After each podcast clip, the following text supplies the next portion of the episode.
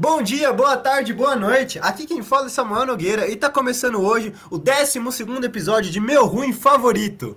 E hoje, aproveitando o clima olímpico que a gente está prestes a viver daqui a alguns dias no Japão, eu convidei ele, meu amigo, que é historiador, é palmeirense, para vocês que não consomem essa cultura do anime, corram direto debaixo do banho, porque depois desse episódio vocês vão sair otaku fedido. Boa noite, Lucas. Tudo bem, cara? Bom dia, boa tarde, boa noite pro pessoal que acompanha o meu ruim favorito, né? Você chamou, não coincidentemente, um palmeirense pro 12 episódio. Ano é, fatídico e triste para qualquer um que torce pro time da Crefisa. Mas hoje a gente vai, vai comentar um pouco aí sobre uma das ligas mais interessantes, não diria alternativa no presente momento, mas mais interessantes de futebol que a gente não se debruça muito sobre, né? E é isso. Falar um pouco sobre futebol japonês, a cultura do anime, tomar um banho depois. Importante, né? Sim, sim, mas é importante. É Vamos lá. Bem, bom. Obrigado a todos os ouvintes. Então, este é o 12 episódio de Meu Ruim Favorito. E sobre a Copa América, eu estou do lado do jogo. Se o Brasil perder para a Argentina, não vou me impactar, mas quero que vença, porque rivalidade é importante. Este é Meu Ruim Favorito, 12 episódio.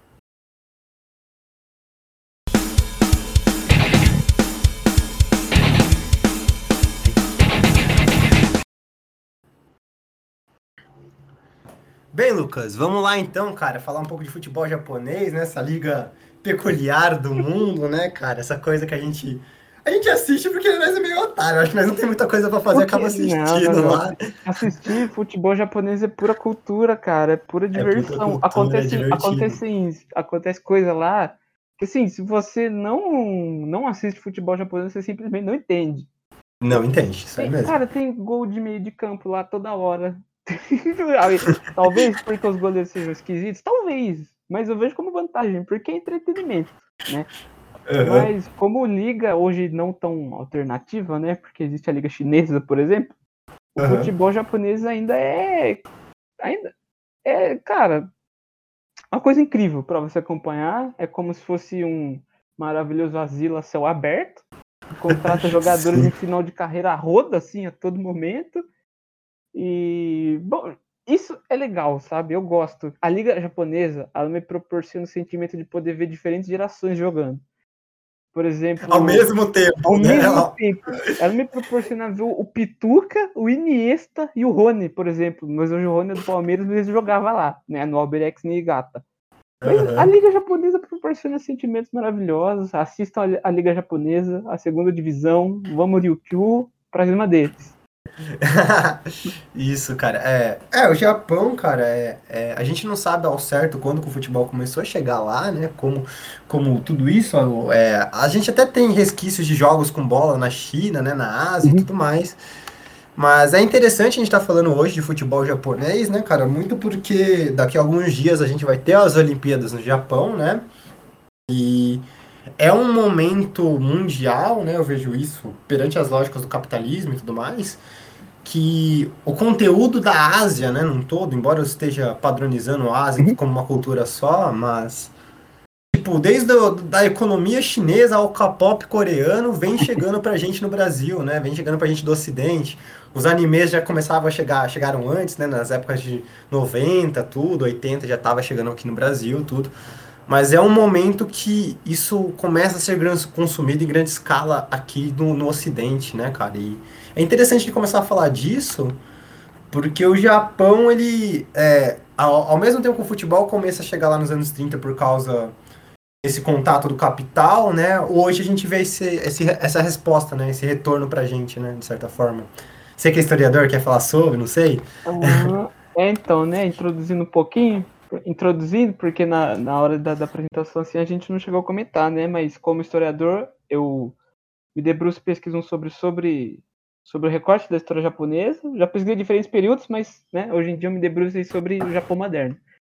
Uhum. É, antes da Primeira Guerra, ou entre guerras, e pós Segunda Guerra, e até o final dos anos 2000, mais ou menos, que a gente tem acontecimentos muito, muito importantes para pensar um pouco da lógica desse capitalismo, da produção da indústria cultural japonesa. e, e, etc. Mas como resposta, né, você mesmo disse que em algum momento a Ásia foi foi exposta assim a essa essa cultura ocidental, propriamente mais dito assim, hoje pelo American Way of Life norte-americano, pelo imperialismo norte-americano, mas em outros momentos também pelas potências europeias, né, durante o imperialismo e etc. E hoje a gente vê um retorno assim dessa cultura deles, deles reinterpretando a própria cultura, a própria cultura e a gente a gente importando isso. É impressionante, né? Que nem você falou, conceitos, por exemplo, da economia chinesa. A China hoje é, é, é, o local de destaque assim da Ásia, é o local que, que num passado não muito distante todo mundo acreditava que o Japão ia ocupar, mas não ocupou. A China hoje tem esse local de destaque. A gente tem uhum. o K-pop coreano, é, né? os, os K-popers que são boleiros, e, e, e o meu, meu ruim favorito K-pop é importante nesse sentido e, e, e, e, os animes, né? Na, na década de, de 70, 80, 90 ali, em, em ondas diferentes, faz um pouco faz um pouco de, de parte nisso, né? Da, da, da, cultura que a gente importa do Japão. Não só, Sim. mas principalmente. Exatamente. É. O, o Japão, nesse, nesse, nisso aí que a gente estava comentando até do pós-guerra, né? É, a seleção japonesa, lá em 1936, brigou para participar de uma, de uma Olimpíadas com um time de futebol, não conseguiu. Em 54 tentou novamente uma Copa do Mundo, mas não classifica. Aí em 65 funda-se uma liga japonesa de futebol amador, né? A gente não está uhum. nos anos 90, quando começa o profissionalismo e tudo mais, e a gente vai falar do Zico até, né? Mas em 65 já é uma, uma liga amadora de futebol. Em 68 tem a melhor campanha nas Olimpíadas, é em terceiro lugar no futebol, medalha de bronze. Em 89, o país vai sediar uma Copa da Ásia e vai conseguir vencê-la pela primeira vez, né? Já tinha perdido um ano antes. E, cara, no meio de tudo isso, a gente tem a imagem do Musashi Mizushima, né? Que vai ser o primeiro grande jogador do futebol japonês e o primeiro japonês a jogar no Brasil, né, cara? É, é, é estranho, né? Vindo um rolê na base de São Paulo. Dá um rolê na base de São Paulo. Perfeito. Isso aí é coisas que somente futebol pode proporcionar. Não necessariamente japonês, mas futebol como um todo. E uma coisa legal, né? Já que a gente tem clima de Olimpíada, é pensar um pouquinho, e brevemente, tá? Na, na, na importância da Olimpíada, né? Que recentemente, eu não sei se você chegou a ver, teve, teve aquela treta de, de considerar Argentina, Uruguai, eu não lembro. Não lembro mais, uhum. mas uma seleção sul-americana como Uruguai, né? Como tetracampeã justamente por conta da Olimpíada, pelo, pela importância que a uhum. Olimpíada tinha como principal competição, né? Na primeira uhum. metade do século XX ali, até um pouco depois, inclusive, a Olimpíada era uma competição que chamava muito mais atenção do que uma Copa do Mundo. Tipo, ganhar a uhum. Olimpíada era muito mais importante que ganhar uma Copa. E pensar, por exemplo, a, a, o desempenho do Japão nas Olimpíadas é, é interessante, né? É, inclusive, depois, quando a gente for falar de jogadores que passaram brasileiros que passaram pelo Japão e falar um pouco de seleção, né? Porque houveram jogadores brasileiros naturalizados japoneses que serviram a seleção japonesa. Falar um pouco também sobre o futebol feminino japonês, que é, assim, numa, numa comparação de qualidade duvidosa, se botasse a seleção feminina japonesa aqui para tirar um X1 pro Flamengo, o Flamengo perdia. Masculino, tá? A seleção japonesa feminina tem uma qualidade oh, incrível inclusive foi campeã do mundo em 2011, né? Que a seleção uhum. japonesa feminina conhecida como Nadeshiko tem esse apelido. Uma seleção muito forte, a seleção que faz frente ali com, com a seleção feminina norte-americana. Então, o desenvolvimento do futebol japonês em diferentes frentes, ele é impressionante e interessante. Mas voltando ao, ao Musashi, né, que vem da rolê na categoria de São Paulo, cara, não sei, você que é São Paulino aí, qual que é o sentimento de ter o, o cara que inspirou a produção de Super Campeões no seu time. Então, cara, é um bagulho muito estranho, né? Porque ele vem pro São Paulo em 1985. Cara, é o time do Menudos do Morumbi, cara. É Miller, é Silas, é Careca, é Pita, é o Gilmar no gol, é o Dario Pereira. Cara, é um puta time do São Paulo. Aí, se eu não me engano, cara, ele jogou dois jogos pelo São Paulo, não foi titular em nenhum, sabe? É um bagulho muito tipo. Uhum. Não sei se ele chegou a fazer gol. É, é uma passagem muito estranha. Ele sobe com a base do São Paulo e, cara, tudo bem, depois ele vai pro Santos, depois ele tem passagem por outros clubes, e eu não acabei não pesquisando a passagem dele uhum. em outros clubes. Mas, pô, passou pelo São Paulo, e isso é interessante, cara, porque essa história dele inspira o Capitão Tsubasa. Uhum. Que, é que é o mangá, o anime, que vai surgir na mesma época ali de 80, né, junto com ele. É meio paralelo para essas coisas. E, cara, por própria influência do Capitão Tsubasa mesmo, é, o Oliver vem jogando brancos, né? Quando uhum. que é, vai ser o São Paulo, vai ter o time que chama Carioca, que é o Flamengo, né? Vai ter jogadores importantes, eu vou entrar até nisso depois, jogadores que inspiram-se assim. Mas o anime no Japão, cara, é, começa a ser transmitido no Brasil e tem também esse respaldo. Tipo, o Oliver, que é um menininho de 15 anos que muda para uma cidade japonesa, muito inspirado no, no Musashi, né? Que é. Uhum é, que depois a turma até achava que era o Kazu que vai passar pelo Santos, depois até vou falar do Kazu, a gente vai falar do Kazu. Kazu, o imortal. né, o grande Kazu. Mas, cara, ele passou. Tem foto dele com a camisa de São Paulo, ele fez propaganda com a camisa de São Paulo. E o que dá para falar da questão do anime, cara. O Capitão de Subasa é, é a marca principal, né, cara? Porque pô, você tem o Oliver Tsubasa, né? Você vai ter outros animes de futebol depois, né? O, o, vai ter um que chama Giant Killing, se eu não estou enganado, que eu nunca assisti, mas eu, pela pesquisa, acabei descobrindo. e o famoso é, Inazuma Eleven, né? O Super Campeão, o Super 11. grande Super 11, passava na Rede TV à tarde, cheiro de infância, gostinho de coisa boa, felicidade que não volta. Mas. A única cara, programação boa da Rede TV.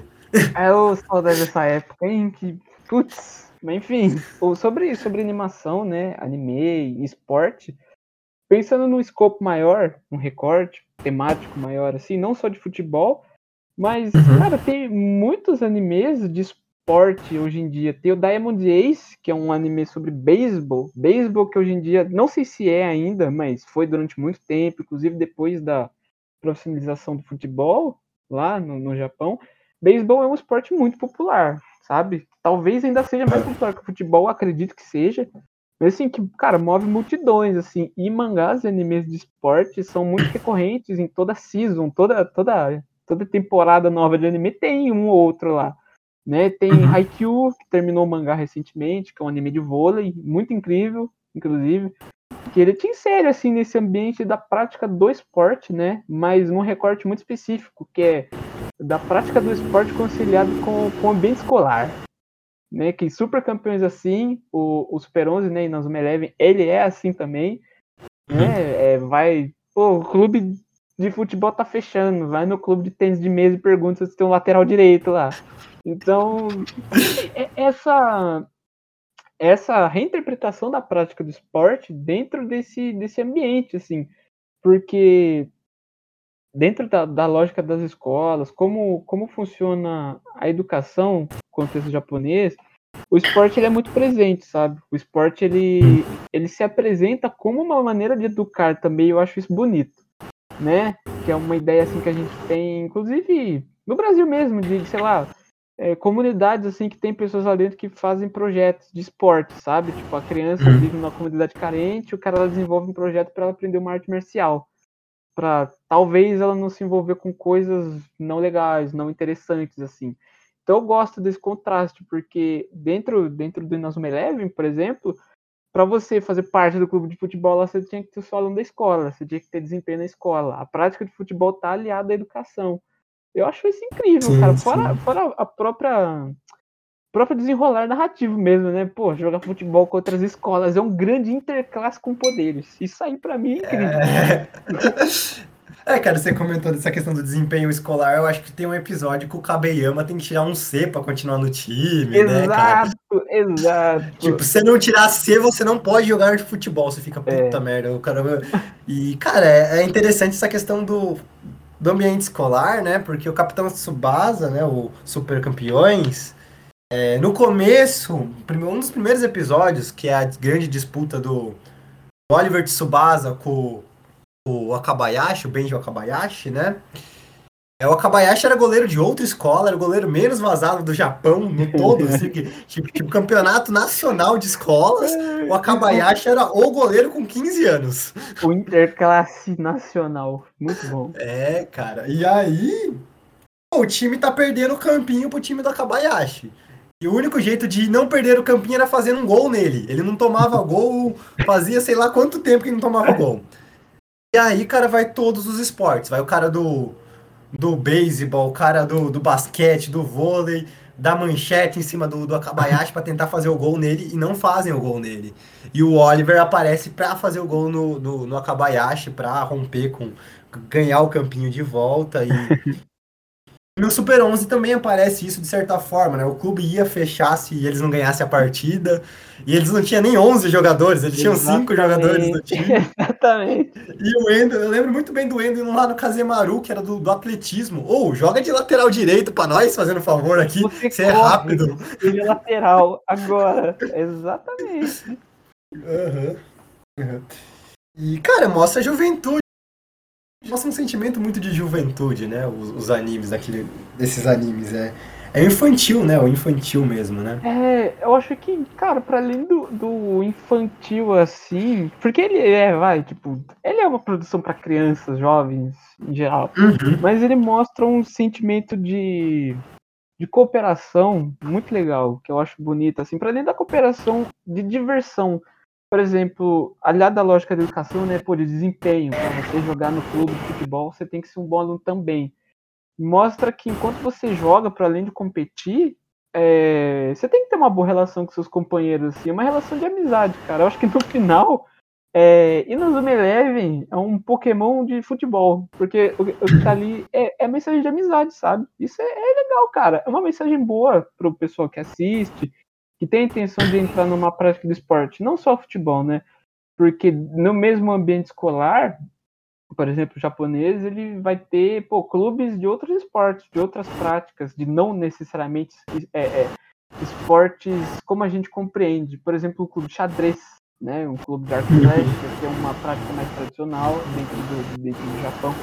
Tem também uma, um, um esporte, um jogo, na verdade, muito interessante, é, que é o Karuta, Karuta de, de, de, carta mesmo, a palavra deriva do português, né? Como se fosse, por uhum. exemplo, um jogo de baralho, de maneira geral. É, que é um, uma espécie de jogo mental, assim, onde pessoas jogam, jogam cartas com elementos tradicionais da cultura japonesa, né? Tem um anime que mostra isso, chamado Chihaya Furu, que é muito legal, caso alguém tenha, tenha interesse, que mostra um pouco, de novo, da prática de alguma atividade dentro de um contexto de clube escolar, de novo, ali, ali, aliado com o desempenho da escola, mas ao mesmo tempo com o sentimento de amizade, de você curtir o momento, de curtir sua juventude com outras pessoas dentro de uma prática, de criar uma espécie de sentimento de comunidade, etc. Então, Super Campeões e Nos Me Leve, né, durante o Super 11, ele tá dentro dessa lógica, cara. Dentro de toda essa lógica de, de apreciar o esporte, de desenvolvimento do esporte, né? Alocando ele historicamente no tempo, o Super Campeões que ele é bem mais antigo, dentro dessa lógica uhum. ali de, de vitrine do futebol, de Japão como vitrine do, do American Way of Life dos Estados Unidos. Então, ele está dentro dessa lógica de, pô, espalhe, espalhe a mensagem do futebol imediatamente.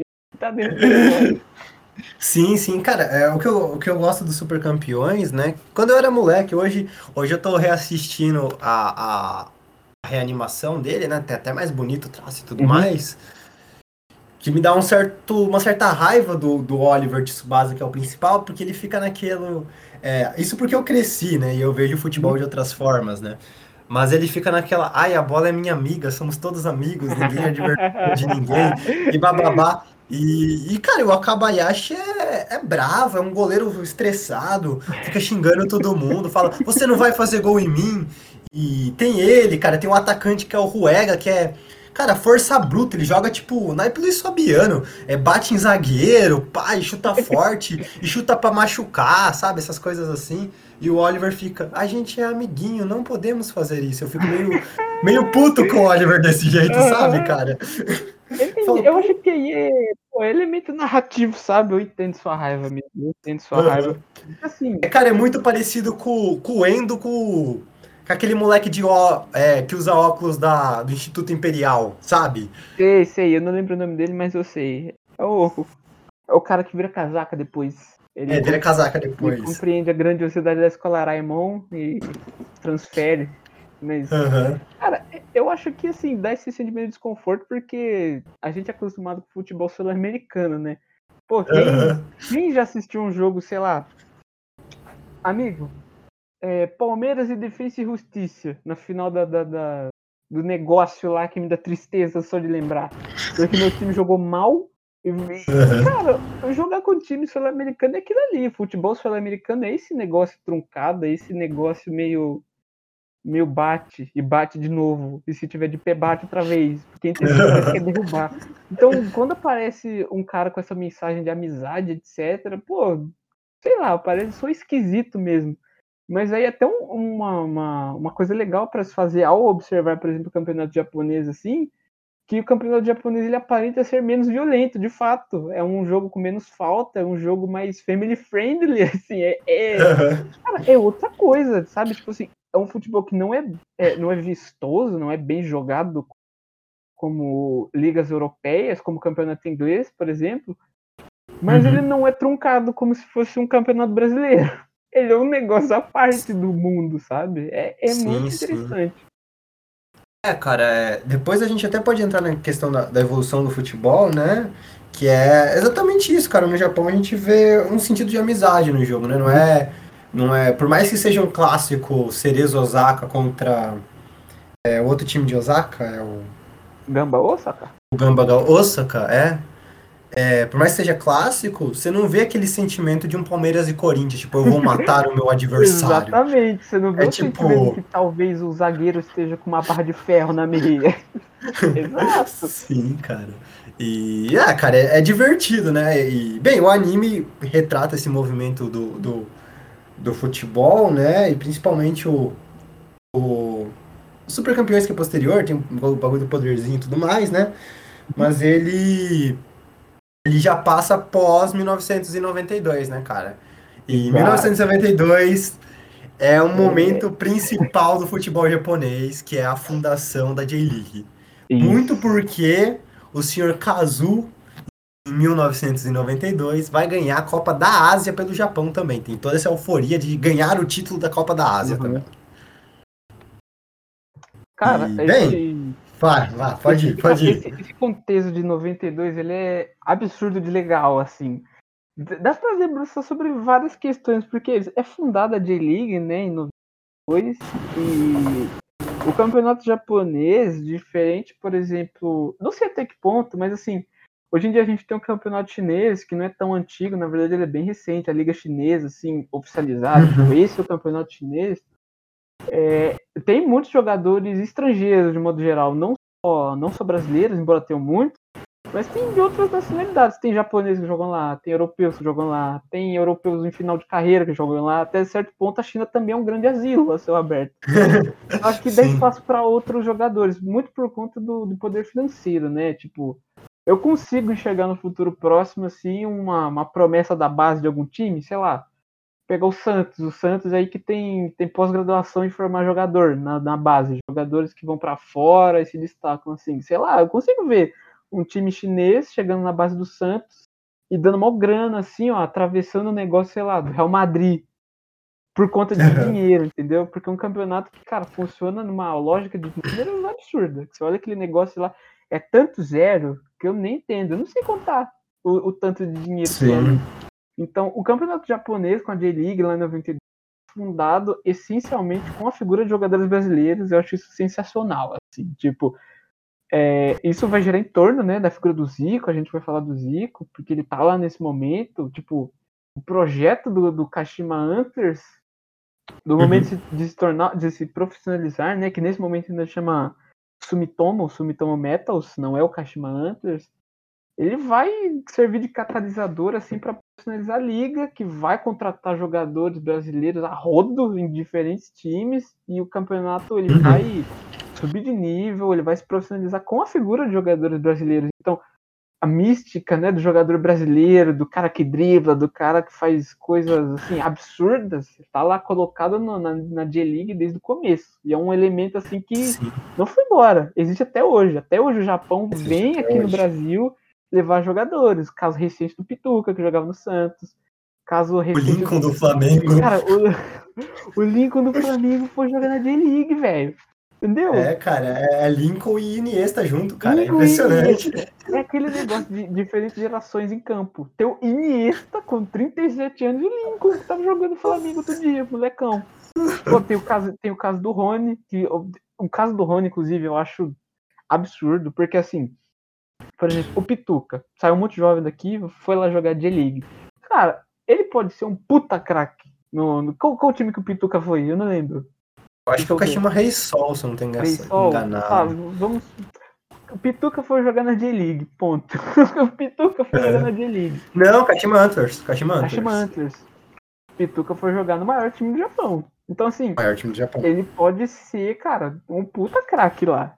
Mas, assim, a partir do momento que ele, que ele tá inserido numa liga dessas, eu acho, que, pô, ele se destaca, assim, muito dificilmente ele vai voltar para um futebol brasileiro, ou ele vai fazer uma transação para um futebol europeu, sabe? Assim, a uhum. liga, a J-League, ela é um negócio meio fechado, tipo assim, essa relação que a gente tem com a J-League, o Campeonato Brasileiro, jogadores brasileiros, é muito por conta do que rolou lá em 92. Então, essa, essa conexão, essa união sinistra aí, não existe. Não existe, tipo, futebol europeu futebol japonês. A gente tem o caso do Iniesta, e só do Iniesta a gente não tem essa, essa mesma conexão. E muito por conta do desenvolvimento da liga, da figura do Zico, da figura de outros jogadores muito importantes, tipo Leonardo, que ganhou Tetra com a seleção brasileira, o Dunga. Uhum. O Dunga, muita gente não sabe disso, que o Dunga jogou tipo 3, 4 temporadas lá no Japão. Foi contratado pelo, é. pelo Jubilo Iwata, né? Se eu não me engano. Sim, sim. E o Dunga, assim, ele é considerado até hoje um dos maiores ídolos da história do Jubilo Iwata. E o Dunga tava no final de carreira, doidão. Sabe? são coisas impressionantes que o futebol japonês ele, ele proporciona pra gente. Assistam futebol japonês, consumam futebol japonês, é impressionante. Sim, sim. Cara, é, o, o Kashima Antlers nesse começo de 92, cara, é, eu, vou, eu, vou, eu vou falar duas coisas que eu acho importante. Uhum. Não se sinta ofendido, tá, Ih, Lucas? Mas rapaz. em 92, um certo time aí, tricolor, tricolor, vai ganhar uma Libertadores e vai ir pro Japão jogar um Mundial. Exato. E vai passar o rodo nos times europeus, né? Um, é. um tal de São Paulo aí, um que é tricampeão mundial. É tricampeão mundial, vai lá, vence Barcelona, vence Milan no Japão, cara. É, eu lembro de ver o jogo. É, eu não lembro porque eu não era nascido, mas você vê no replays o jogador de São Paulo com as bandeiras tudo do Japão, assim, amarrada uhum. na cabeça, as bandanas, pá. Uhum. E, cara, é, é o que você falou, né? Já um pouquinho antes do, do comércio do futebol, né? Além uhum. do fator de profissionalização do esporte ali, né? De 1992, você tem já interesses do futebol mundial de é, até de desenvolver aquilo lá e falar assim, ó, a final do Mundial de Clubes é lá, no Japão. Exato. E vai pro Japão os, os jogos. E aí vem São Paulo, Barcelona, Milan, é, o Palmeiras em 99 com Manchester, né? Uhum. Até 2005. até 2012, né, cara, com, com, o Corinthians jogando lá, né? Uhum. Então, o, o, Mundial do, do futebol mundial é no Japão, né? E o Kashima, nesse começo de 92, já vai trazer o Zico, traz o Carlos Alberto, traz o, traz o Milton Cruz, que é atacante, né? uhum. né? E todo esse investimento do, do, do Kashima se tornar o que a gente vê hoje já começa ali, né, cara? Começa naquele momento ali, né? Já começa nesse momento. Que assim, o Zico, né, tipo, em 91, que é quando ele é contratado pelo pelo time que viria a ser o, o que é o Sumitomo Metal, uhum. É, ele já estava aposentado, né, mano? Ele já tinha, tipo, ele já tinha terminado a segunda passagem dele pelo Flamengo e falou, beleza, pendurei a chuteira aqui. Aí vem uhum. a proposta do, do time japonês para levar ele para J-League dentro desse contexto de, de, de transformar o, o, futebol japonês num comércio, né? Tipo assim, comercializar aquilo ali. Porque antes desse período, pô, tinha a prática do futebol ali, mas de um jeito muito amador. Futebol não era um produto ainda. Então a, a imagem Sim. do Zico, a contratação dele, a reformulação do time do, do, do Kashima, do Kashima trazendo de vários brasileiros, estrelas assim, de futebol mesmo, tipo, projetando já um projeto a longo prazo de realmente ser o maior time japonês, ele vai de encontro com essa ideia de de expansão do futebol japonês, agora você comentou da final do Mundial de Clube ser no Japão, também é um projeto de desenvolvimento daquele futebol chamar, chamar atenção para aquela localidade, para o futebol praticado ali. E, pô, quando você fala de, de, de, um certo time aí de São Paulo que foi lá, deu apavoro em alguns europeus, penso eu agora que, pô, aquilo ali também serviu muito para os japoneses olharem para o futebol brasileiro para além da seleção, sabe? O, o clube já, o, o, clube brasileiro, tipo, tem um contato ali, pô, São Paulo Futebol Clube, é um clube brasileiro, sul-americano, que foi lá e deu um apavoro no Barcelona, deu um apavoro no Milan, e é isso aí, entendeu? Então, chama atenção.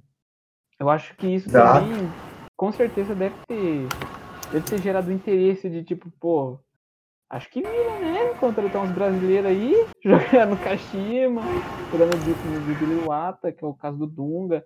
Outros times também contrataram outros brasileiros, mas eu não vou me recordar. Mas assim, muitos brasileiros jogaram no Japão nessa década de de 90. Muitos brasileiros mesmo, um com muito destaque, outros não. Né? O Zico, sem dúvida nenhuma, é o jogador com maior destaque nesse período. Que ele tem o a alcunha dele, né? Ele é conhecido pelos japoneses como deus do futebol, o Sakanokami, o deus do futebol. Então, tipo assim, cara, Zico lá é é, é produto, né? Eu lembro que quando quando o, o Kashima Antlers chegou na final do Mundial de Clubes contra o Real Madrid em 2016, 2016, né? Se não estiver enganado. É, a primeira Foi... vez é 16. 16, né? Cara, eu lembro que assim, na, na torcida do Antlers, né? Que eles chamam o time de Antlers, a gente chamou de Kashima porque, não sei, mas os, os torcedores chamam de Antlers. É, tinha a, a banda a figura do Zico. assim, o bagulho é. do Zico escrito, como é que era? Pô, cara, eles têm um canto de torcida sobre o Zico, um, um slogan assim do Zico, tipo, o Zico ele, ele é uma figura transcendental dentro do Kashima Antlers, assim, ele não foi só um jogador, né? Depois disso ele também ocupou espaço muito importante. Diretor de futebol, foi técnico também, não só do Kashima Antlers, mas como seleção japonesa na Copa de 2006. Isso daí uhum. é um bagulho. Cara, tem um brasileiro dirigindo a seleção japonesa nessa, sim, sim. Nessa, nessa, nessa Copa. Eu lembrei o slogan, é o Spirit of Zico, é o espírito do Zico, doidão. O espírito do Zico tava no Kashimante. sim, cara, sim. É, cara, o Zico ele realmente mudou as coisas lá. E eu acho que o mais emblemático do Zico ter mudado as coisas lá é que ele não ganhou a J-League, né? Ele, não. ele mudou, revolucionou, mas ele nunca ganhou a J-League, cara. É impressionante isso, cara. Nunca né? ganhou. É algo muito impressionante. Tanto que a gente estava comentando disso tudo, né? É, na estreia do, do estádio do, do Kashima, né? Do Kashima Antlers, do Antlers, é Kashima contra Fluminense. Kashima contra Fluminense, cara, e o Zico faz gol. Isso... o Zico faz gol. é, cara, é, é, é, o futebol brasileiro com relação com o japonês, cara. E o, Kash... e o Antlers ainda vence, né? O Fluminense, ainda vence 2x0. 2x0 em cima do Fluminense. Cara, e o, a coisa do, do Zico nunca ter vencido a J-League, eu acho isso um pecado, mas dá nuances interessantes a. Não sei, o futebol como um todo, porque a final da. Assim, 93? 93, né? Ele chega numa final com o Anters. Contra o Verdi. É, o Verdi é, Anters né? Verdi. É, sim. Isso, isso. E assim, cara, o, o Anters ele perde essa final aí por conta de erro de arbitragem, porque o, o juizão lá ele lança um pênalti mandrake apenas. Ele lança um pênalti, um pênalti completamente esquisito. E esse jogo aí ele é marcado pela expulsão do Zico, né, cara? O Zico que não tinha o. o, o, o não é do caráter dele, né? Não é do caráter é. dele. O Zico fica completamente maluco. Estouraço. ele vai lá na marca é. do pênalti e, e gospe na bola. bola. É, ele expulsa cara. ele, mano. Então, sim, esse jogo é emblemático, emblemático, emblemático, é coisas do futebol japonês, galera. É, é que eu deixe mais emblemático ainda? eu consigo deixar mais emblemático. Você sabe qual o nome do jogador que bateu o pênalti para a vitória do Verdi? Não tenho a menor ideia. O nome do jogador é Kazuyoshi Miura, o Kazu. o grande Kazu, apenas o Kazu. O Kazu, que marcou o gol de pênalti. Azul que veio da rolê. Nossa, cara. Mano, Ele que marca o gol de pênalti. Azul, o imortal. Tava Sim, lá. Cara. Em diferentes momentos da história. Sim, é, o, o, o Kazu, cara, é interessante a história dele, né, cara? É muito interessante. É, ele tem passagens pelo, pelo Brasil, cara, ele tem passagens como um dos principais jogadores do Japão até hoje, cara. É, uhum. Até hoje ele tá em prática, assim. 54 anos, o cara jogando no Yokohama FC, cara. É, cara, é, tipo é, assim, é, é muita história. O Yokohama FC, ele não é qualquer time, tá, sabe? Porque assim, quando você fala, pô, mais de 50 anos jogando profissionalmente, Aí você fala o nome do time, pô, Yokohama FC. Pô, pra tá com cara de mais de 50 anos no elenco, deve ser tipo esses, esses clubes de interior de estado que jogam terceira divisão do estadual e contratam, sabe, veteranos do futebol. Tipo um pouco o que acontece hoje com o brasileiros. O brasileiro uhum. tem essa coisa de contratar jogadores muito veteranos, assim, tipo, acima da, da idade já, mas que, pô, desempenham um papel tático ali no time da hora. O que não é o caso do Yokohama FC. Yokohama FC é time de primeira divisão, é time que, em certos momentos, hoje acredito que não mais assim, mas, pô, tá ali sempre disputando as coisas. Tanto a J-League quanto a J-Cup, que é o equivalente à nossa Copa do Brasil aqui. Uhum. E, e a Champions, cara... né? Exato. E tem um cara de 54 anos elenco. 54 anos, sim, exatamente. Cara, eu tenho, a, eu tenho a carreira dele, histórico da carreira dele, é ele passa pelo Santos, passa pelo Palmeiras, é campeão alagoano com o CRB, campeão paranaense com o Coritiba. Depois ele jogou num time do Brasil que eu não sabia que existia, desculpa torcedores do Matsubara, do sul do país. Cara, a história do Matsubara é impressionante. Veja depois e... a história do Matsubara. E ele passou também pelo 15 de Jaú aqui no Brasil, depois ele volta pro Japão, passa pelo Genoa da Itália também ali nos anos 90. Cara, é um jogador que tem um currículo de futebol e inclusive, cara, ele que classificou o Japão para a primeira Copa do Mundo deles, que é de 98. Ele que classifica. Embora ele não seja convocado para a Copa, ele que classifica o time para a Copa. um Kazu injustiçado. Prefer Kazu. Mas, mano, é, cara. É, cara, isso é, é, é, incrível, assim, porque é tudo que, que um jogador precisa no quesito de mística. Tem, velho. O caso, ele é campeão alagoano. Que jogador japonês na face da terra ganhou o campeonato alagoano com o CRB? Entendeu? É, cara. Ele, ele joga no Coxa, ele joga no Palmeiras, ele joga no meu time. Quer dizer, não sei se joga de fato, assim, mas ele teve passagem é, no Palmeiras, sabe? Passagem pelo Palmeiras. Então, ele, ele foi importante nos times europeus que ele passou, se disse que ele jogou no Genoa. Então, cara, e ele classifica o, a, a, o país dele para a primeira Copa, assim. Então, tipo, elementos de mística, esse cara tem sobra. E ele tá atuando ainda. E ele tá atuando ainda. Tá então, atuando, são coisas assim, tipo, pô, eu não vou falar assim, ah, você só vai encontrar no futebol japonês, sabe? Mas dê uma chance aí pro futebol japonês. Se tiver, ah, tô de bobeirinha, vai assistir um joguinho do Gamba Ossa, cara. Liga tô de bobeira 3 horas da manhã. Ah, liga lá, vê o jogo. Tá ligado aqueles vídeos de baleia que você vê 3 horas da manhã? Pô, 3 horas da manhã eu tô vendo um vídeo de som de baleia. Vai assistir um jogo da, da, J-League. Vai ver. Vai ver um joguinho do Gamba Vai ver o Leandro jogando contra o Ademilson. Pô, lindo, maravilhoso. Exatamente.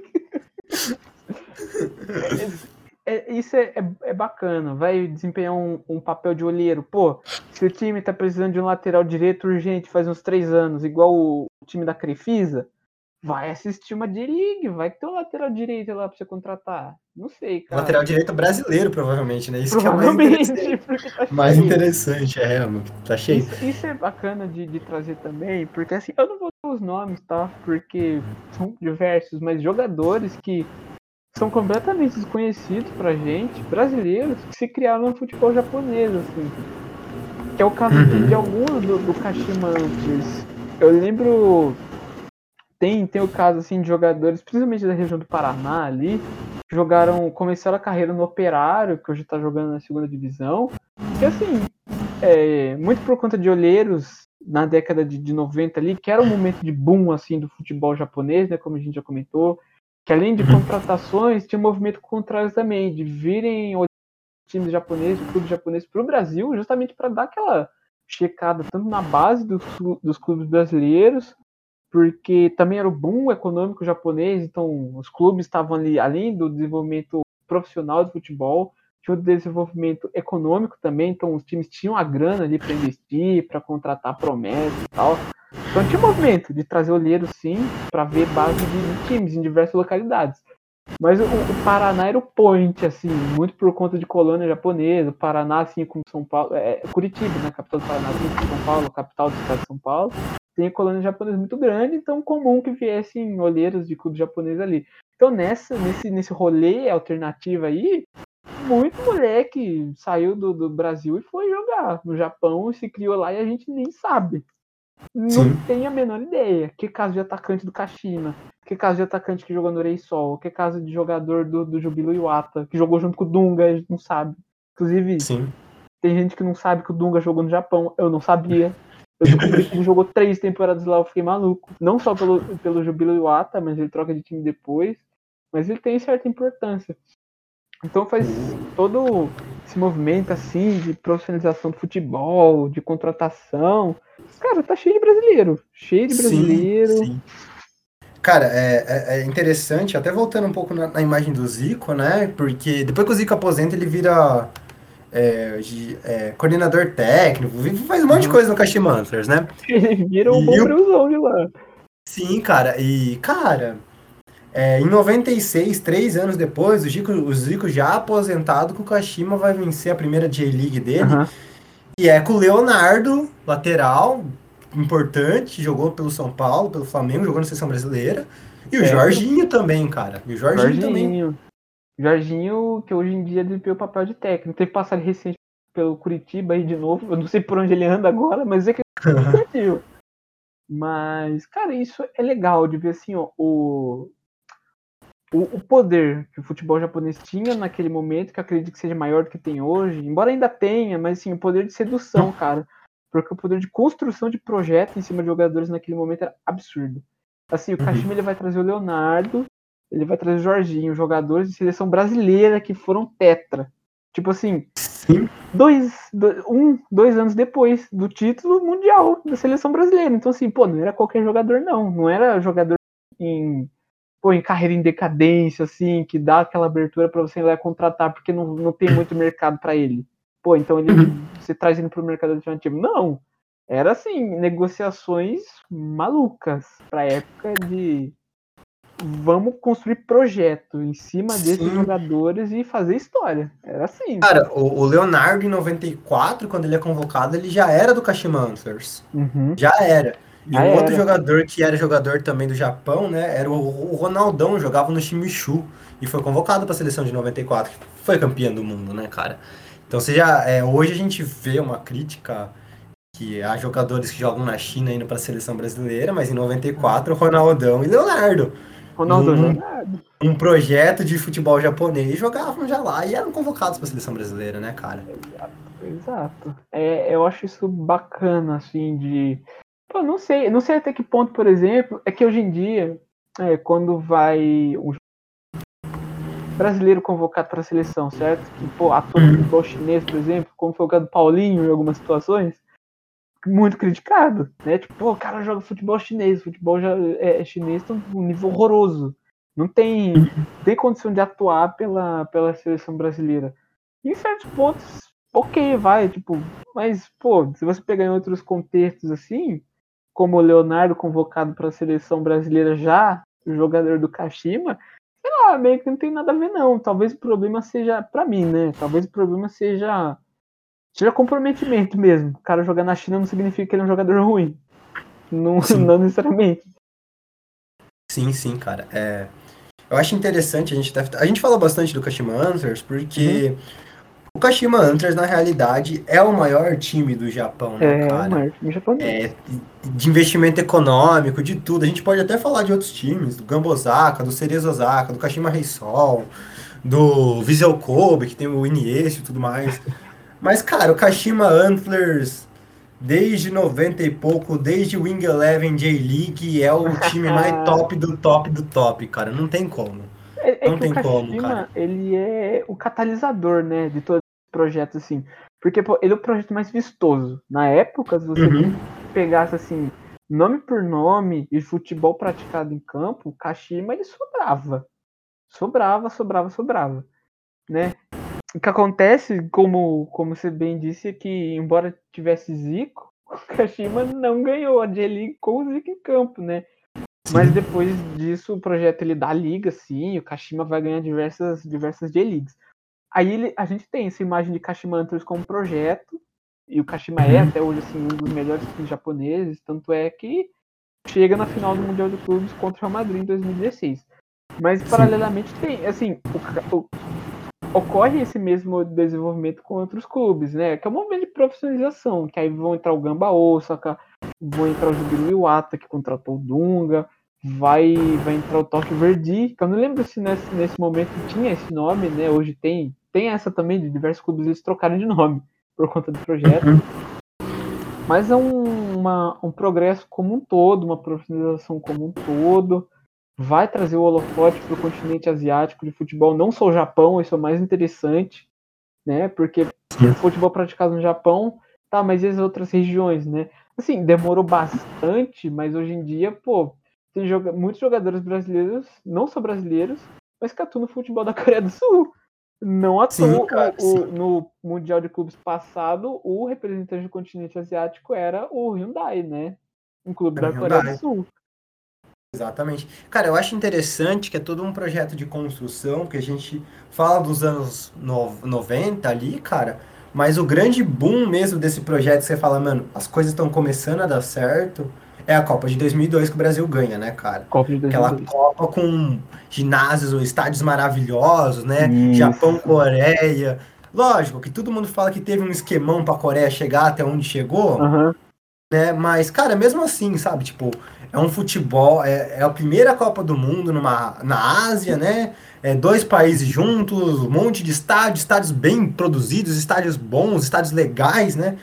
E, cara, é, é maravilhoso de se ver aquela Copa do Mundo, né, cara? Eu tava assistindo jogos aqui, pô, cara, cada estádio maravilhoso e é isso, mano. É, é o projeto, tipo, ó, aqui tá, deu certo. Aqui já a questão de, de estádio, de infraestrutura pro futebol tá dando certo já aqui. Exato. É, é a Copa do Mundo de 2002 que, que mostra para o resto do mundo a, infra, a, infraestrutura que o futebol japonês tem.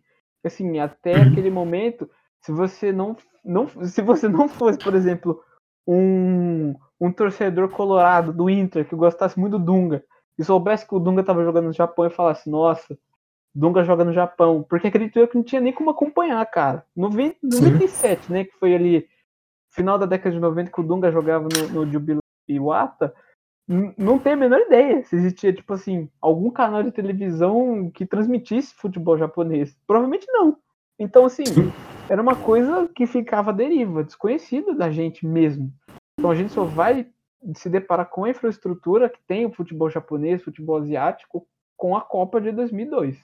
É nesse momento assim, que o pessoal vai olhar para aquilo e fala: Nossa, existe futebol no Japão, olha o estádio desses caras. Isso, isso é bem, bem legal mesmo. E, cara, você falou uma coisa muito legal, de que, assim, primeira Copa na Ásia, ela foi feita em conjunto com dois países, né? Japão e Coreia do Sul. E pensando um pouco em, em, em, história, em geopolítica, assim, Japão e Coreia do Sul são países que têm tensões desde muito tempo atrás, né?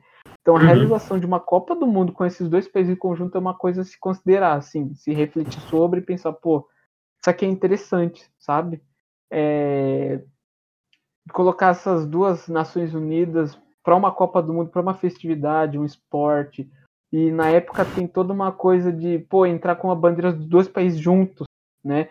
É... Dando um pouco de contexto, né? A, a Coreia do Sul, na época a Coreia, não tinha divisão das Coreias entre Sul e Norte ainda, mas ela sofre muito com a ocupação dos japoneses.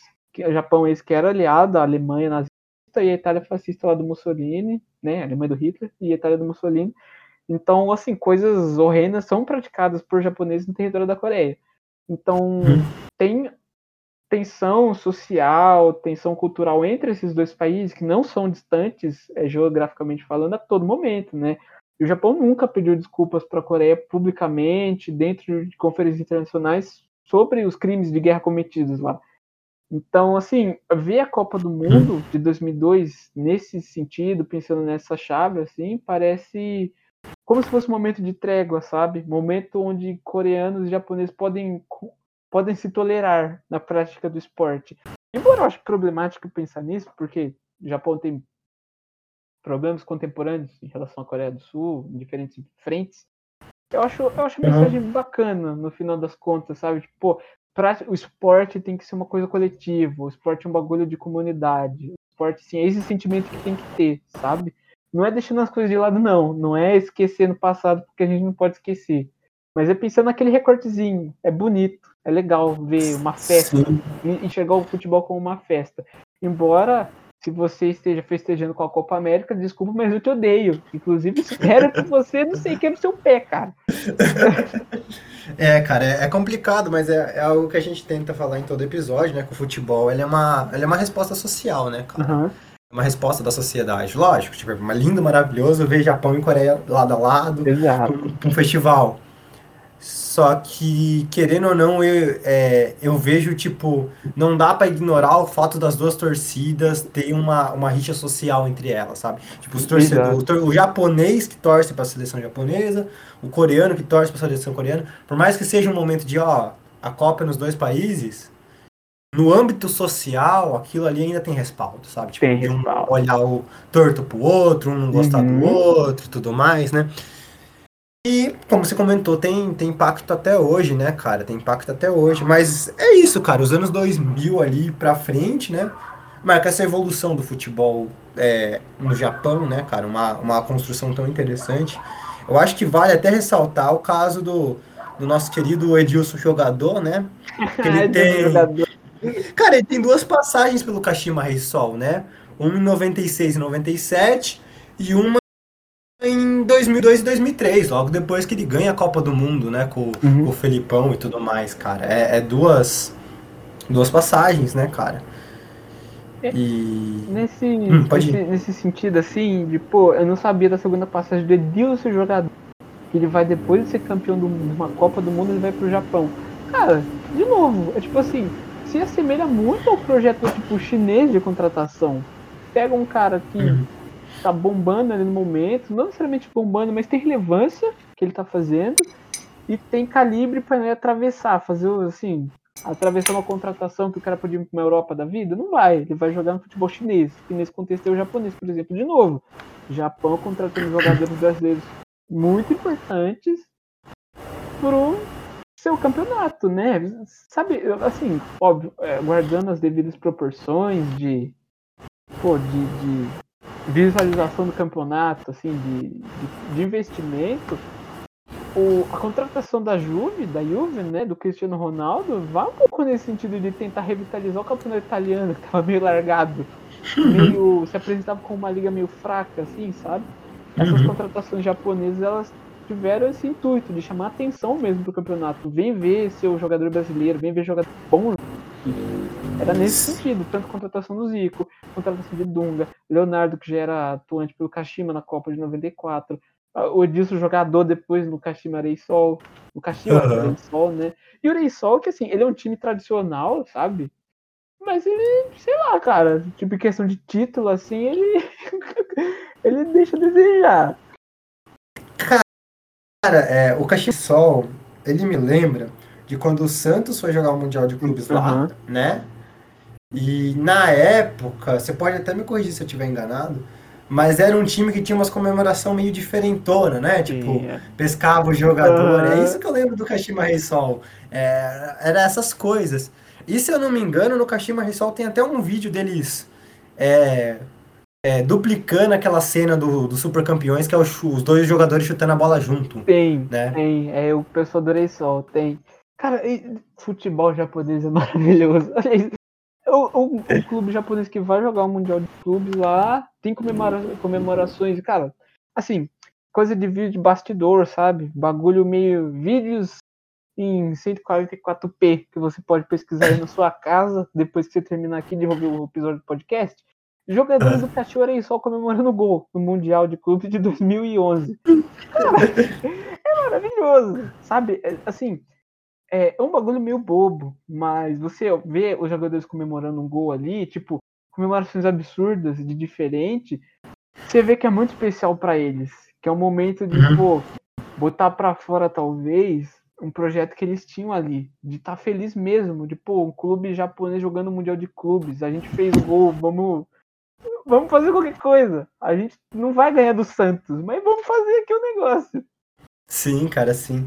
É, cara, eu acho legal da Copa de 2002, né, é, voltar um pouco até depois uhum. dos animes, que é, o Capitão de Tsubasa vai ter é, uma temporada, um, uma, eu não sei dizer direito, que é o Road to 2002, né, hum. que é só do Capitão de Tsubasa.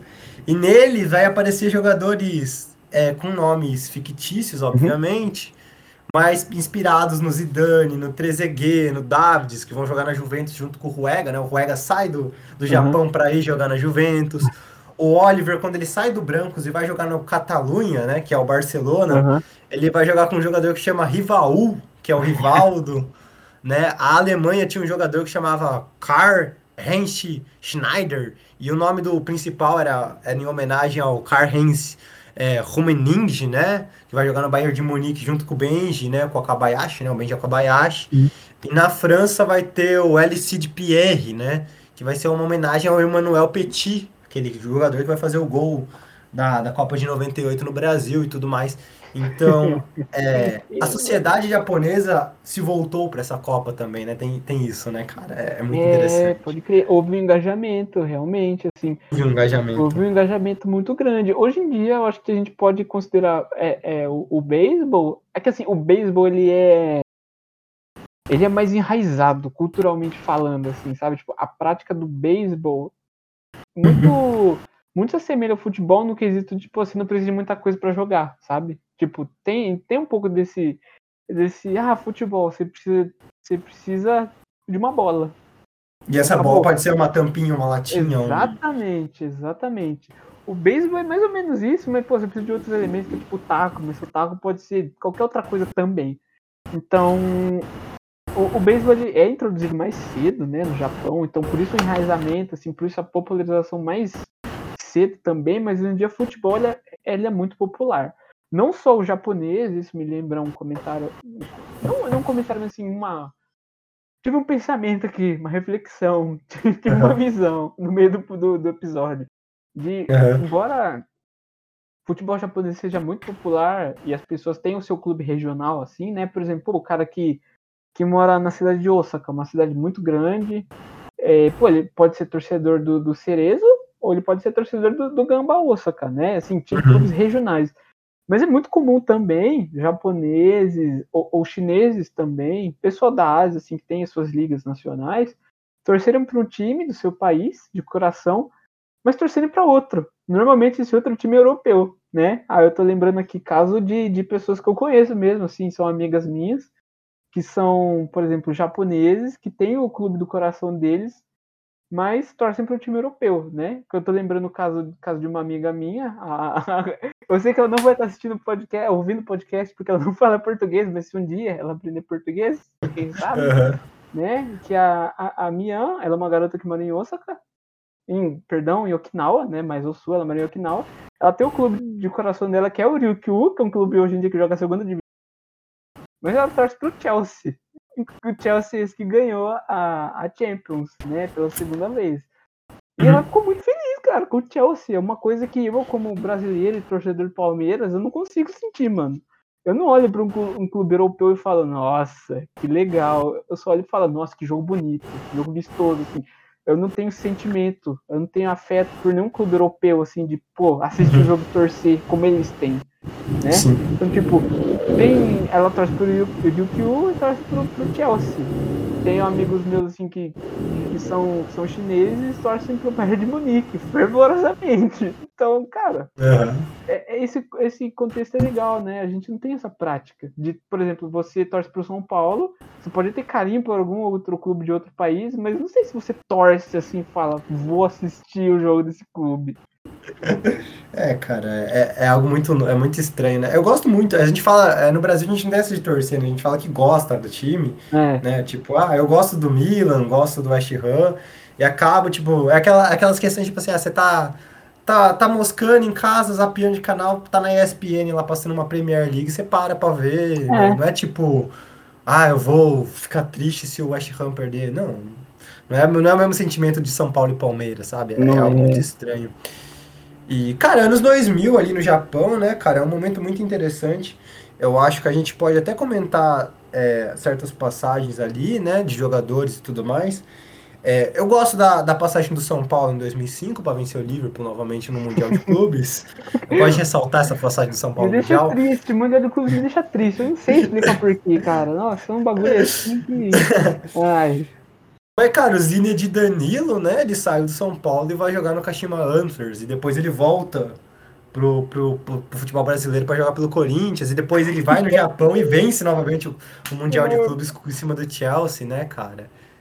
E, cara, é um, é um momento que, tipo assim, é, a gente sem, eu cresci ouvindo que o futebol japonês era fraco. Uhum. É, a gente cresceu, tipo, ó, eu sou de 99, é um momento que as coisas já estavam andando lá, e andando é. bem ainda. Tipo, bem o Japão já, disputava a Copa do Mundo todo, toda a Copa do Mundo. Uhum. E, cara, eu acho que o bagulho evoluiu tanto ao ponto da gente poder chegar em 2018 e criticar a seleção japonesa por bater um escanteio muito rápido, sendo que eles estavam ganhando o jogo, né, cara? E é uma seleção na, japonesa que entra em até hoje eu considero a melhor seleção que o Japão já formou, né? Uhum. Tinha o Honda que jogava no Milan, o Kagawa que jogava no Manchester, jogou no Borussia Dortmund, o Endo, o Nakamura que era, se não me engano, lateral direito do, do Inter de Milão, o Kayashima que embora seja o goleiro que mais tomou gol do Neymar, um puta goleiro, né, cara? O Osaka, que era um atacante fenomenal, era, era a melhor seleção do Japão, vinha vencendo uma Bélgica de Lukaku e, e De Bruyne, uhum. e daí, por causa de um escanteio, foi eliminado da Copa do Mundo. Foi né, cara? da Copa. Essa, essa geração que você comentou é porque, assim, são jogadores que eles são formados no futebol japonês já, já despontando, sabe? Eles uhum. não estavam ali quando era tudo mato ainda. Eles já pegam uma estrutura bacana e eles são o resultado do projeto lá de 90, da década de 90. Eles são o resultado. E esse jogo com a Bélgica, eu lembro que eu tava assistindo assim, pô, eu gosto de acompanhar os jogos da seleção japonesa por diversos motivos. E cara, eu tava assistindo aquele jogo, eu tava em êxtase, eu falei, mano, o Japão vai eliminar a Bélgica e vai jogar com o Brasil nas, na, na, nas quartas. Eu Sim. tava com esse pensamento. Aí a Bélgica vai lá, 2x1. Né, né, é bom ressaltar que o Japão abriu 2x0. Não foi tipo 1, 1x1, 2, 2x2. Não, não o Japão abriu, abriu 2x0, sim. Abriu 2x0. A, a Bélgica foi lá, empatou o jogo. E nesse escanteio curto aí, a Bélgica eu falei, virou 3x2 e eliminou o Japão. Cara, por causa de um uhum. escanteio curto, eu nunca fiquei tão triste na minha vida com um escanteio curto. Assim, não Sim, sei, cara. Foi. Pô, nesse momento, acho que eu entendi o que você quer dizer. Que assim, já era um momento onde a gente não pode mais ficar naquela. no argumento de, ah, não, mas o futebol japonês é fraco mesmo. É compreensível eles terem cobrado o escanteio rápido, não terem. não ter a catimba de enrolar o jogo ali. Uhum. A gente pode ter, mano. Eram jogadores que, que, que em suas posições nos clubes que atuavam eram importantíssimos importante. Sim, cara, sim. Então, é, é, não, é... não, pode ser juvenil. Tipo, o ser juvenil custou as quartas para a seleção, seleção, japonesa. E sabe-se lá até, até que ponto eles podiam passar, cara. Tipo assim, sim. a Bélgica eliminou o Brasil por 2 a 1 um. Vai saber. Já pensou se dá um Brasil e Japão nas quartas? O Japão passa do Brasil? Já pensou que foda? Eu ia ficar triste. Sim. Mas o meu lado de entusiasta futebolístico, eu ia ficar alucinado. Eu falar, mano, o Japão eliminou o Brasil numa, e vai jogar uma semi de Copa, filho. Exatamente, exatamente. Cara, era um time que. É, era muito bom o time. Tipo, eu lembro dos jogadores. Eu falava, mano, é, eu lembro que os próprios comentaristas falavam, metade da seleção do Japão joga na Alemanha hoje. Os caras não uhum. jogam no Japão. E eram tipo, não eram jogadores que jogam na Alemanha e são banco. São jogadores que jogam na Alemanha e são titulares nos times Exatamente. da Alemanha. Exatamente. Assim, ocupa, eram titulares das suas posições as suas posições, cara. E, era, e tipo, foi. Eu lembro que quando bateu, até o comentarista falou, ah, faltou um pouco de malícia sul-americana, né? Porque é, é, um bagulho muito sul-americano, tipo, segurar uhum. o escanteio até, até acabar, tipo, tomar amarelo, tomar amarelo e tudo mais, uhum. né? E, cara, é algo que Lógico, o Zico tinha muito disso e a gente até vê muito respaldo do que era o futebol no Zico na seleção japonesa, de um, um jogo muito técnico, né? Um jogo Sim. de muita habilidade técnica. Não é aquele cara. Tipo, a gente fala do Honda, embora ele tenha não ido muito bem no nosso no Botafogo, né? cara, o Honda sempre foi aquele jogador que tinha uma batida de bola bonita, sabia bater falta, o Kagawa era a mesma coisa, tinha um controle uhum. legal da bola. Não era aquele cara que pegava e saía driblando metade do mundo. Ele sabia matar a bola, sabia tocar de lata. E era isso a seleção japonesa, cara. Era, era isso. E aí teve o escanteio e eles inventaram de bater e deu contra-ataque pra Bélgica. A Bélgica, somente a Bélgica. Mas assim, falando de jogadores técnicos, eu acho que essa seleção aí de 2000 e... Né, ela... Cara, ela fazia o arroz com feijão ali do jeito perfeito, mano. Assim, não tinha nenhum... Uhum não era um futebol vistoso que encantava, igual você disse, não era um cara que ia driblar todo mundo e fazer uma jogada impressionante. Era um coletivo muito foda. Era um coletivo, assim, técnico e tático muito bom mesmo, que você viu ali, pô, deu um embate pra Bélgica. E naquele momento eu não sei se, se já tinha construído a imagem que a gente tem hoje, tipo, pô, seleção da Bélgica. Hoje em dia, quando alguém fala Bélgica como seleção, para mim parece muito, soa muito mais imponente. Em 2028 que lá em 2018. Mas o projeto já estava ali, sabe? Era uma seleção boa, o pessoal só não botava tanta fé assim, porque, sei lá, sabe? Não é, tinha. Cara, a geração belga daquela época já tinha, né? O, o Courtois já era um goleiro é, bem pautado no mercado europeu, o De Bruyne já jogava no Manchester City, o Lukaku estava é, no Manchester United, né? O Hazard já era aquele grande cara do, do Chelsea, né? Então, era uma seleção forte, né? A geração belga. E surpreendeu muita gente ver o 2x0 da, da, do Japão. Eu fiquei surpreendido. Eu lembro de ficar tipo. Meu Deus, o Japão vai chegar nas quartas de final. O Japão vai chegar nas quartas de Vai jogar com o Brasil, cara. Jogar com o Brasil. É. Mas aí você falou de, de aspecto, aspecto é, técnico, né? De jogadores técnicos. A palavra técnico me lembra outros delírios coletivos que existem no futebol japonês. tipo assim, Zico, quanto jogador, beleza, atuou lá no Kashima, mas depois ele ocupou é, postos interiores dentro do clube Kashima Antlers, como diretor de futebol, técnico, inclusive foi técnico da seleção japonesa em 2006, né? Uhum. Mas falando de técnicos, a gente tem outros é, é, é, técnicos brasileiros, né, que atuavam em times japoneses, que aí a gente pode contar o Zico como um deles, pós-jogador foi, técnico do Kashima uhum. Hunters, mas é do maior surto coletivo que deu certo do universo, que é o Oswaldo de Oliveira, mano. Cara, o Oswaldo de Oliveira do Kashima. Do Kashima por três temporadas e foi campeão da J-League nas três. É, cara, é, ele deve chegar lá e ficar falando, pelo menos aqui o torcedor não fica berrando, Gabriel, Gabriel, Gabriel! Exato. E fora ele ainda teve o Jorginho, foi tec... Jorginho mesmo lá, jogador Tetra, foi jogador do Kashima, foi técnico do Kashima depois, não conquistou nada no, no Kashima, não, foi passagem de um ano, uhum. não foi tão boa, mas foi técnico, assim, Cara, eu acho, eu acho legal o Oswaldo de Oliveira, por exemplo, que ele é um, é assim, um técnico antes de ir pro, pro Kashima, no finalzinho da década uhum. da década ali de 2000, né, que ele vai pro Kashima, se eu não me engano, em 2008 ou 2007, ele fica até 2010, mais ou menos, por ali, não sei. Uhum. É, mas é nesse período, assim, que ele já era um, um, técnico com muita bagagem no futebol brasileiro. Ele já tinha treinado. Ele, ele já treinou São Paulo antes desse, desse período, acredito eu. Santos também. Treinou Santos, Palmeiras. Né, Palmeiras, né, exato. E, e, assim, depois que ele vai pro Kashima, ele volta pro, pro Brasil e ele se torna novamente técnico do Palmeiras. Então, é, ver um pouco de técnicos com.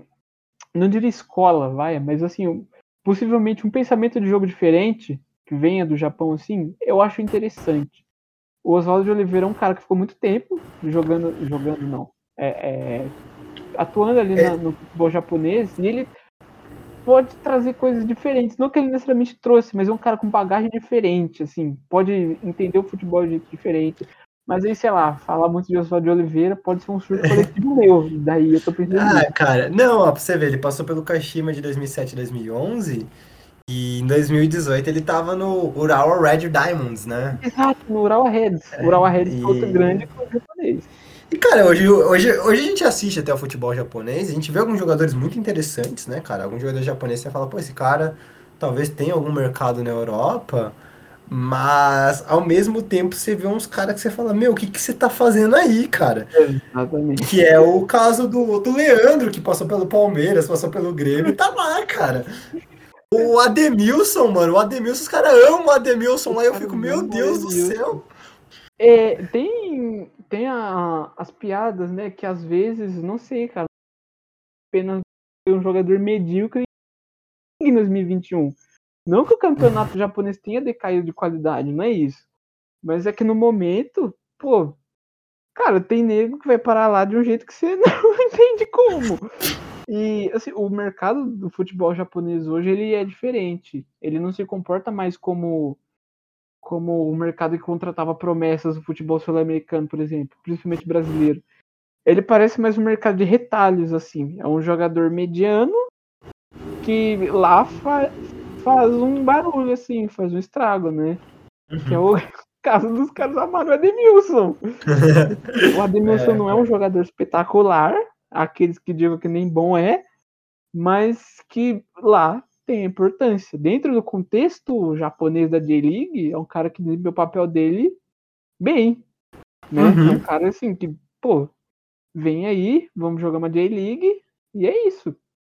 Eu acho que o futebol japonês, ele, nesse sentido, ele mudou bastante, né? Que é o caso, por exemplo, de um, do o meu Rui favorito, que joga no Palmeiras, que é o Rony. O Rony Rústico, né? Que ele vem Pro Atlético Paranaense, ele vem do Albirex Niigata, que é um clube japonês, que inclusive o caso do Rony eu acho que é único, assim, não único, mas ele é especial, pelo menos, porque é um jogador que ele sai do Brasil, não lembro se a transferência dele pro Albirex Niigata é direto do Náutico, eu não lembro se ele sai do Náutico e vai para lá, porque eu sei que existe uma imagem amaldiçoada na internet do Rony sendo contratado pelo Botafogo. Mas eu não sei se o Rony jogou pelo Botafogo, inclusive. Entendi, entendi. Mas ele sai do Brasil, vai pro Albirex Niigata, fica uma temporada, uma temporada e meia, um período curto.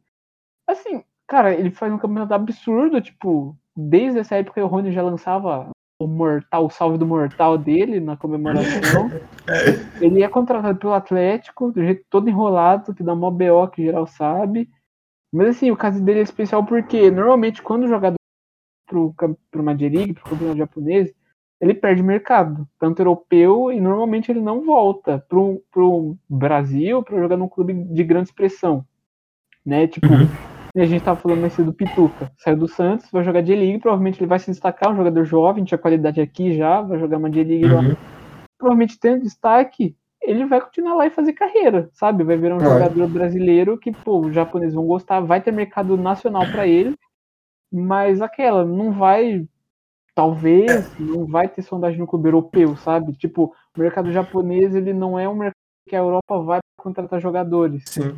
Tipo, se for para contratar, é, é, é garoto. Já extraem da base, né? Já extraem da base. Já extraem da base, da base, da base de clube japonês.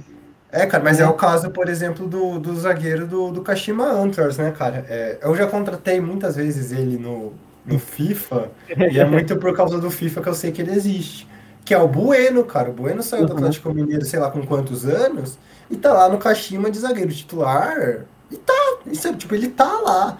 E ele não é sondado no mercado brasileiro. Ele, muita gente nem sabe quem ele é, sabe, cara?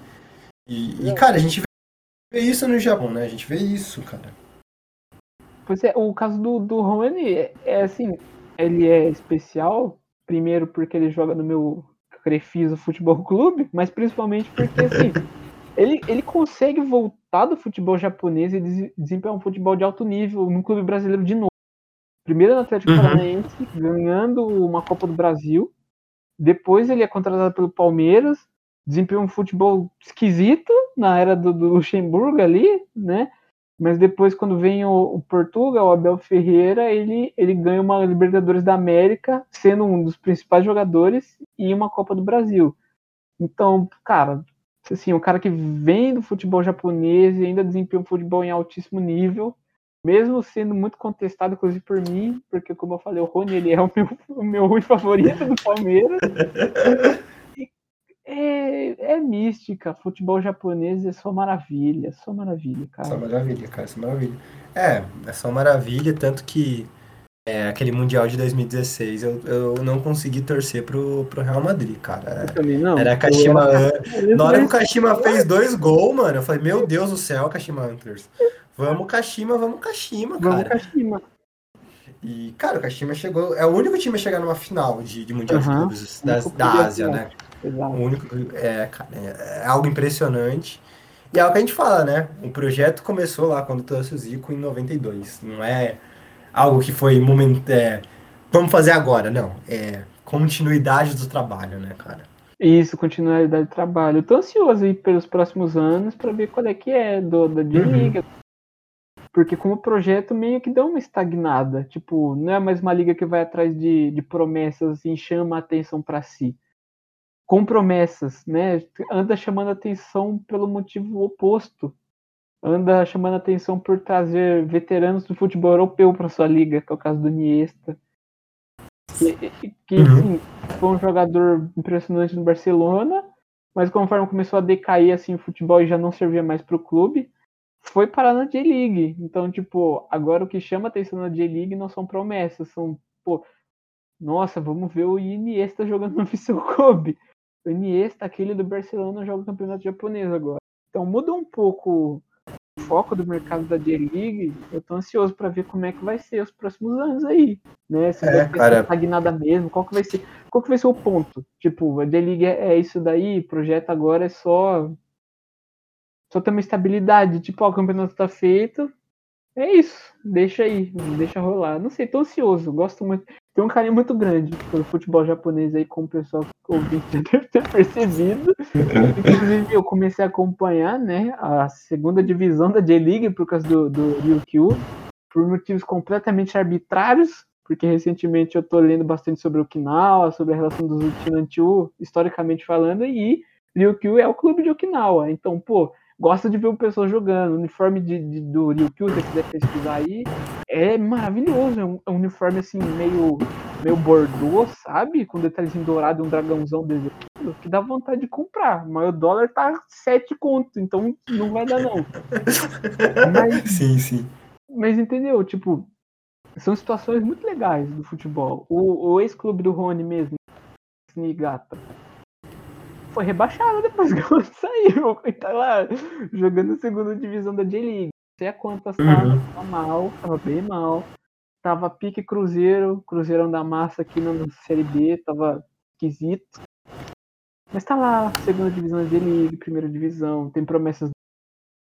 Tem, todo ano surge um, um Messi japonês na base de algum time, que o Barcelona e o Real Madrid vai lá, pega, larga na base para sempre, e depois empresta pro Sassuolo, ninguém mais lembra que ele existe. Sim, sim. Sim, total, cara, total. É, Lucas, é. O futebol japonês, cara, a gente tá chegando em época de Olimpíadas, né? Muito por causa disso eu propus o, o, o podcast hoje, né? Por, até para trazer essa questão. E a gente torce para que o Japão consiga bater a meta deles, né? De, de terceiro local, quem sabe hoje, quem sabe neste ano conseguir a medalha de ouro no futebol ali com. Nossa, hein? Ia, Lindão, ia hein? Ia ser bacana ser campeão. Ia ser bacana, hein? Olímpico na própria casa ia ser legal. E vai ser bom, né? A Olimpíada, é, muito por conta da, da faixa de idade, né? De não poder levar, tipo, jogadores mais cascudos assim, para mostrar um pouco dessa juventude aí de jogadores japoneses, para ver como, como que tá. Eu, eu acho interessante ver Olimpíadas nesse sentido é muito legal pra gente ver como que anda a base dos outros clubes, assim.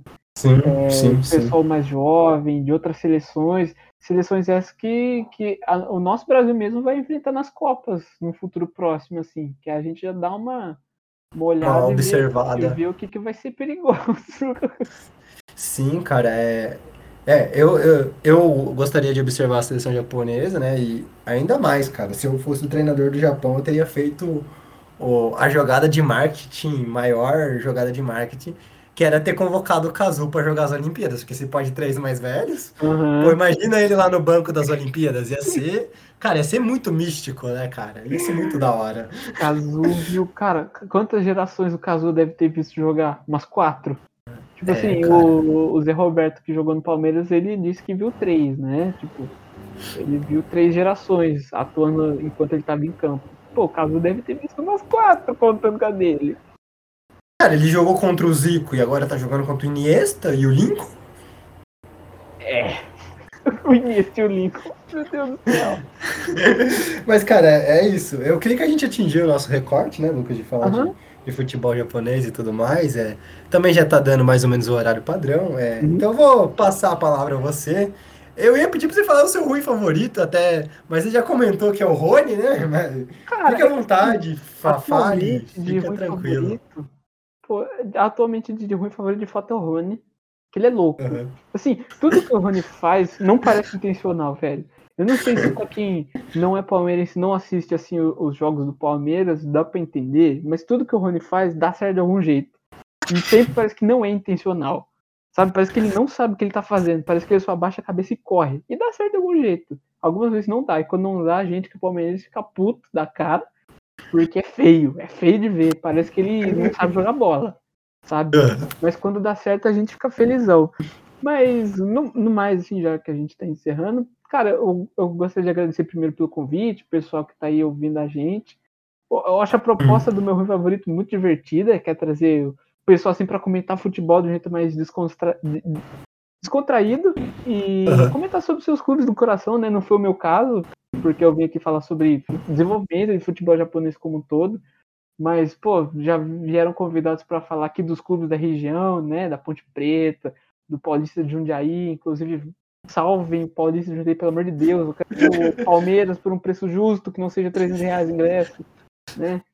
Mas agradecer o convite e deixar aí, né? Tipo, essa ponte para o pessoal se aventurar pela, pela J-League e além da, da J-League, pelo mundo pelo mundo asiático, com seus devidos recortes, tanto japonês, sul-coreano, de outros países também, do Oriente Médio, por que não, né? Futebol Vietnã, né? Da... Exato, futebol aí dos, do, do pessoal do petróleo, que... Aham, uhum. do petróleo. É muito interessante. E deixar né, essa ponte para o pessoal, se quiser se aventurar, né? Fazer... Posso fazer um breve merchan, mano? Um merchanzinho? Passa à vontade, o Porque, tempo é seu. Pô, tá meio parado, né? Mas eu tenho meu próprio podcast com um colega de graduação do curso de História, o, o grande Matheus Marques, onde a gente fala de história de uma maneira geral. Ele tá bem parado, na verdade, que é o Horizontes Podcast. Vocês podem achar ele em qualquer plataforma. Spotify principalmente, acho que é a principal que o pessoal usa, mas enfim, tem diversas plataformas. É, tem um episódio lá bem antigo, a gente fala de, de independência do Brasil, mas o intuito é voltar conforme conforme for agora nos próximos meses, falar de assuntos de, de história, mas principalmente voltado à história da Ásia, né? Já que, que eu me debruço sobre esses assuntos, ele também tem as questões dele, principalmente com recorte de China, é, pegadas ali mais sobre revolução e etc. A gente pretende colocar lá, então, o pessoal que tenha interesse, que gosta de futebol e tem interesse em história, pensando de um jeito mais descontraído, difícil falar português, e se quiser colar lá no podcast, vocês vão ser muito, muito bem-vindos. Vamos trocar uma ideia, falar de história. História da Ásia. Sim. Se você quiser falar em japonês, Lucas, fica tranquilo. Eu não entendo, mas a turma entende. A gente ah, acha não, alguém né, mas... deve ter algum louco aí. Mas aí, mas aí o pessoal, o pessoal ouvinte também não, não, não vem. Mas agradeço. Arigatou gozaimashita. Isso, isso. Bem, Lucas, é, queria agradecer por você ter topado participar, falar do Japão, né? Embora a gente não tenha falado diretamente do seu Palmeiras, porque todas as vezes que o seu time foi para lá, foi para passar vergonha, né, cara? Exatamente. Vamos fingir que isso nunca aconteceu, pelo amor de Deus. né, cara? Pelo amor de Deus. Mas, é, o futebol japonês é isso, a gente espera que espera ver frutos disso, né? Uhum. Eu ainda sonho de ver uma, uma seleção da Ásia campeã da Copa do Mundo ou campeã do, do Mundial de Clubes, né, cara? Eu acho, eu acho que a gente está caminhando cada vez mais, talvez, para isso, uhum. né? E, bem, era, era basicamente isso hoje. É, obrigado mesmo. E a gente se encontra por aí ó, a, a, na, na vidas acadêmicas nossas, né?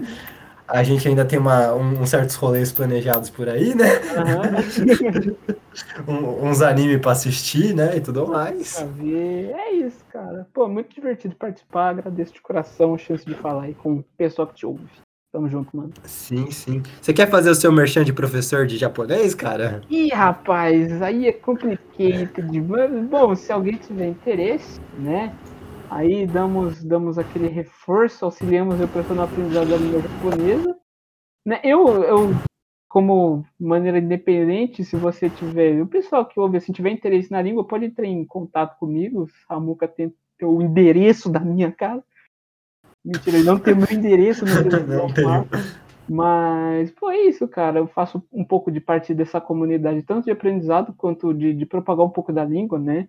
De, com o intuito de expandir. Não, assim, não vou falar em, em pontos de, de, cultura, sabe? Não é realmente expandir a cultura é, é, japonesa, mas abrir portas para a gente olhar mais para a Ásia, não só para o Japão, como a Ásia mesmo, de uma maneira diferente, se re, reinterpretar as luzes que a gente tem, né? E a aprendizagem da língua, eu acho que é, que é um caminho interessante para isso, então eu gosto de fazer parte, parte disso aí, sendo, sendo sensei aos finais de semana. Sensei de Nihongo. É, então, obrigado, Lucas, é, por conversar com a gente. E esse, então, foi o 12 episódio de Meu Ruim Favorito.